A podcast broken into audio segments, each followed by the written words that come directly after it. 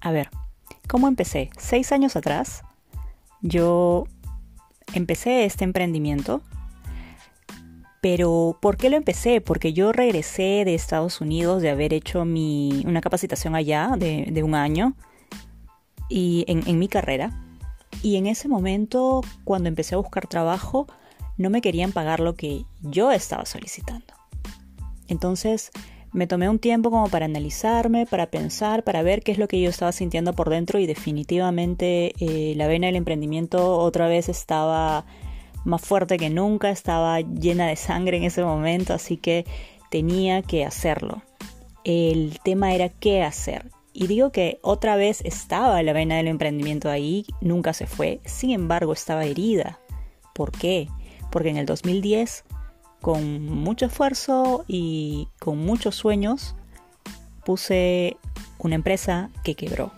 Quebró y el dolor y el golpe emocional, psíquico, fue tan grande que tuve que poner distancia y espacio de por medio. Em, es por eso que busqué la, la, oportunidad de poder irme al extranjero y desligarme un poco de esto y regresar nuevamente al corporativo porque el golpe fue bastante grande. Sin embargo, eh, seis años después, como, como les estaba contando, ya esto ya había sido superado. Entonces es que se me viene la idea de qué hacer. Y no se me ocurrió mejor idea que solucionar un problema. ¿Qué problema existía en ese momento? Yo eh, soy una mujer que tiene el busto pesado, busto grande, y no conseguía brasieres para mí en el país. Eh, los tenía que conseguir afuera, en el extranjero. Así que por esto decidí eh, desarrollar el concepto. Eh, bueno, en ese momento no fue un concepto. En ese momento fue, ok, lo que yo voy a hacer es brasieres para mujeres de busto grande.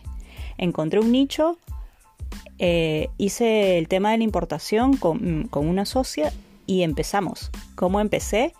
Hicimos un, en ese momento era el mailing, hicimos, contratamos una agencia, hizo el trabajo de mailing Sacaba, sacaba citas y me iba a domicilio con mi maletita visitando cada casa y ayudándoles a ofrecerles productos que no existían en el mercado nacional. El día de hoy es completamente diferente, ya es un concepto elaborado, es mucho más sólido, eh, somos expertas en asesoría integral en lencería.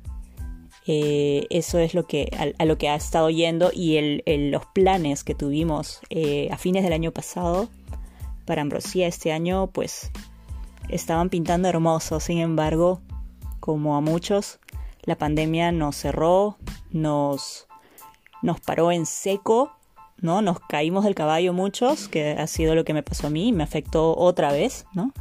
Eh, sin embargo, ha servido este tiempo para que pueda ayudar a ver en qué forma podría eh, cambiarle, cambiarle el giro nada más, ¿no? Cambiarle la vuelta a, a, este, a esta situación y con unos ligeros cambios sé que vamos, vamos a ir bien.